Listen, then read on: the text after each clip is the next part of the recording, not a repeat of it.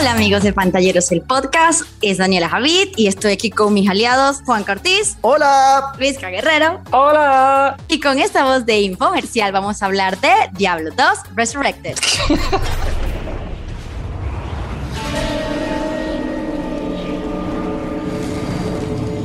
Had the evil from my dreams followed me at my heels? Bueno chicos, estuve probando la versión beta, el Early Access, mejor dicho, de Diablo 2 Resurrected, que es como una versión remasterizada del Diablo 2 y de la expansión que sacaron de Lord of Destruction. Y debo decir que fue toda una experiencia porque además es la primera vez que yo juego un Diablo en mi vida. Es verdad, Luis, que usted no sabe lo que disfruté ver jugar a Dani Javi de este juego, porque ella nunca había jugado Diablo. Yo nunca, ella no, entonces yo lo, invité a ella y a otros amigos míos, eh, streamers, a que jugáramos todos este Early Access para ver si, hacemos un stream completo, eh, una serie completa pues en Twitch de este videojuego en septiembre, que es cuando sale.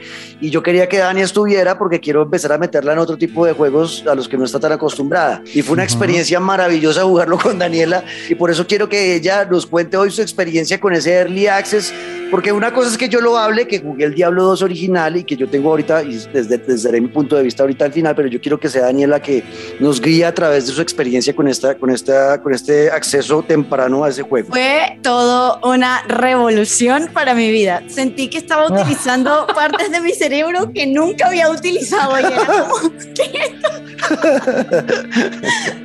No, y, y, quedé como enganchada, así me enganché un montón, porque, y, estuve como así, como investigando, y vamos a ver qué cosas hay aquí y tal. Y, la mejor en gráficas, wow, sin que pierda como su toque nostálgico, que me imagino que por eso es que Activision Blizzard está como eh, precisamente utilizando todas estas cositas guardadas en el cajón, pero se ve súper, súper chévere. Yo sí les aplaudo como que la mejoría en todo, pero wow. Es decir...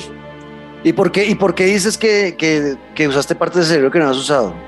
Porque tenía que estar demasiado atenta a demasiadas cosas al tiempo, que si las pociones, que si el oro, que si las piedras, que si el cinturón, que si, o sea, o, sea, que yo tenía mucho tiempo sin jugar un RPG y me estoy poniendo vieja, señores. No, no, no, no porque sí, no porque sí, es verdad, o sea, en ese juego toca estar de repente, y además como, esa es la, esa es la otra dinámica que entra en este diablo, que es, me pareció súper divertida, eh, y es jugarla con amigos, ocho personas recorriendo los campos de Tristram y todo lo que está pasando ahí, eh, es, es, es, totalmente mayhem, ¿no? Es, una, es, es, un caos total porque no falta el amigo que va a toda mierda y ya recorre todo el mapa y, uno, oiga, espéreme, y cuando uno ya, va, ya mataba a todo el mundo.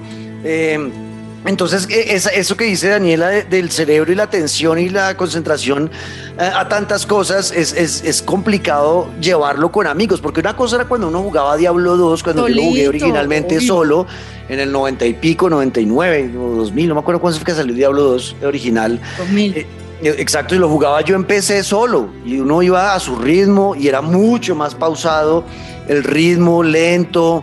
Eh, ya se me llenaba el inventario, entonces me devolvía al pueblo, vendía cosas, compraba otras, podía analizar bien esta armadura mejor con esto, mejor le meto esta piedra esta espada, o sea, era mucho, mucho, mucho más pausado.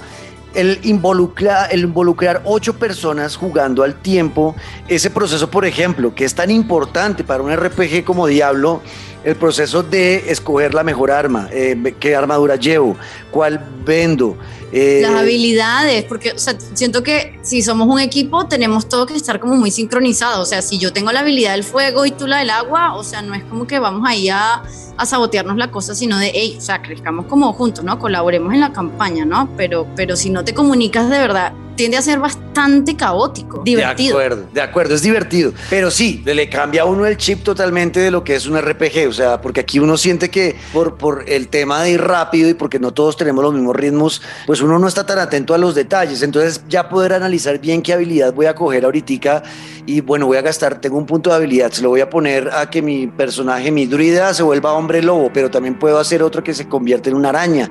Entonces, ¿cuál me da, cuál hace más daño? Y mientras que yo estoy analizando todo eso, el equipo está por allá peleando con un jefe y es como, pero Juan, ¿dónde está? Yo, espera un momento que estoy mirando, estoy mirando qué habilidad. Entonces, todo ese proceso como que acelera las mecánicas del juego y, lo lleva a otro nivel que no, es, no había estado antes. Y eso fue para mí, que ya había jugado al Diablo 2, una cosa maravillosa porque se siente uno, aunque es un juego que uno ya jugó, se siente uno jugando una cosa nueva. Y eso me pareció súper divertido. Eh, para una persona que no es de RPGs como Daniela, bueno, nos dijo que quedó enganchada, pero ¿por qué? ¿Por qué, por qué quisieras jugarlo en septiembre después de ese, de ese acceso eh, temprano? Porque siento que es un juego que te empuja, pero no que te arrastra. O sea, de verdad, todo el tiempo te está pidiendo, hey, eh, póngase las pilas, eh, hágalo rápido. Y acuérdese que esta, si usted le pone este puntico de habilidad a esta, a esta habilidad, entonces sabe que es permanente, no lo puede quitar. Y, y esté atenta a las pociones y al maná. Y, y, es como, ok, tengo que estar atenta a todo esto. Siento que la curva de aprendizaje no es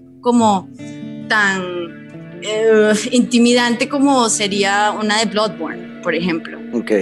Y me gustó.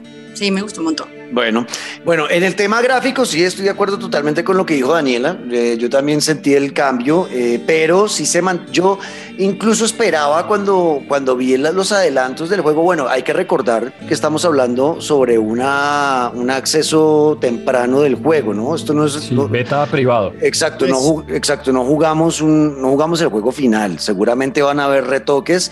Yo esperaba encontrarme aún mejoras, eh, sobre todo en la eh, en los bosques, en las casas. Yo, pensaba que iba a estar gráficamente mucho mejor.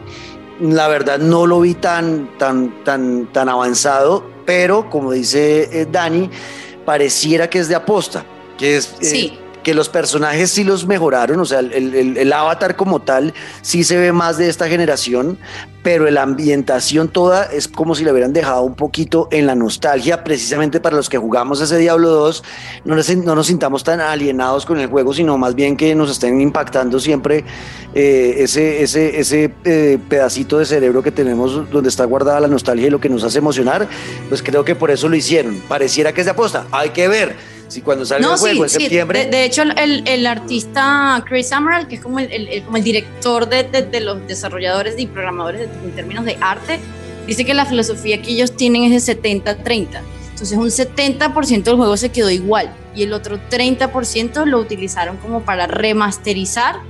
Eh, lo que vimos tal cual, gráficas, el fuego, que ya no es como esos, esos píxeles de la, de la llamita toda 8-bit que sube, no, o sea, hubo cosas que sí hicieron basado en el 70-30 desde cero y las cinemáticas. Bueno, pues genial ese dato, está buenísimo. Entonces sí, entonces sí, así es lo que estamos diciendo, o sea, sí, sí, es por la nostalgia y sí, hay elementos donde uno ve, por ejemplo, no me acordaba de eso, claro, cuando se ve fuego en el juego ya se ve real, ya se ve de esta generación, no como pixelitos de Minecraft.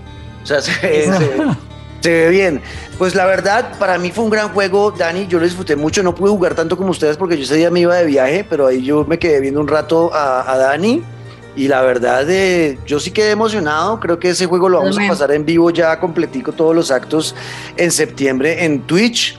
Y Daniela va a estar ahí en primera fila con su cazadora, ¿no? Tú eres una. Ah, no, tú eres, tú eres una hechicera. Soy una, una hechicera. Y además que la mandamos, la mandamos a la guerra, la porque usualmente cuando uno empieza juegos RPG... ¡Una varita mágica, Cuando uno empieza en juegos RPG, eh, Luisca, dígame si miento, uno siempre empieza por el bárbaro o el guerrero, o el, o sea, que es el que es más sencillo de manejar, que simplemente ir a echar eh, el dos botones. Exacto. Claro, el dos botones y aspiradora. ¡Ra! Exacto, ya cuando uno es avesado jugador de, de, de, de, juegos de rol, ya uno se manda por un hechicero, un druida, eh, por el, eh, el, sacerdote, ¿no? Ya uno empieza a coger otros eh, muñecos que requieren más complejidad y a Daniela de entradita, tenga su hechicera, porque los demás escogieron primero los otros personajes y la idea era que cada uno jugara con uno diferente. La idea, era que cada uno jugara con uno diferente, pero, pero bien, ¿cómo te sentiste con la, con la hechicera, Dani? Me sentí bien, siento que ya somos una sola persona. Eso. pues nada, chicos, esto era un pequeño resumen que queríamos hacerles de lo que vivimos en ese Early Access, que creemos, eh, por mi parte lo va a decir, pero ya Daniela en su cierre lo dirá en su conclusión. Eh, por mi parte, es un juego que yo recomiendo bastante, sobre todo a los que les gusten los RPG. Sobre todo por una cosa, poder jugarlo con ocho amigos al tiempo es brutal brutal. Se ve, hay, ¿cierto? Dani, había momentos donde se veía, un, se veía una totacera de gente pasando de un lado a otro, muñequitos por todo, y pero ¿quién es toda esta gente? Y pues son mis amigos, pero es que se ven muchos. Una cosa es un, es un multijugador de cuatro personas, que es lo normal. Ocho personas ahí metidas es muy, muy loco. Todos peleándose por descubrir el mapa, peleándose por recoger la, la, la, armadura que salió y que botó el jefe, la espada, lo que sea. Eso es muy, muy divertido y ese es el plus que va a tener este juego y por eso yo lo recomiendo, Dani. Ahora sí haga su cierre y su conclusión. Y además, yo creo que algo que lo hace como súper cool para mí es que hay como un stash compartido. ¿Te acuerdas del cofrecito que había como en el medio de la aldea? Sí. Ahí todos podíamos tener cosas. Eso me parece que además no es como que somos ocho intentando eh, descubrir todo el mapa y pelear entre todos, sino que si de verdad nos ponemos de acuerdo, de verdad todos juntos podemos pasar esto. A mí me encantó, o sea, 100% recomendado. Perfecto, Dani. Despida el episodio, por favor. Bueno, pues amiguitos, muchísimas gracias por escucharnos hoy. A mí y a mis secuaces, a Juan Cortés. Ajá, Juan Cortés 14. Juan Cortés Twitter, 14 en Twitter. En Twitch. Y Luis Guerrero. Luis el piso Yo por Guerrero. aquí, en Twitter. desde la penumbra. Ah, ah, ah, ah. Y Bye bye. las redes de Daniela, Dani Transmission. Ah, Dani Transmission, cierto. cierto. Y Twitch. No se olviden de seguirme, Dani Javi. Exacto, ahora sí, diga chao. Bye bye.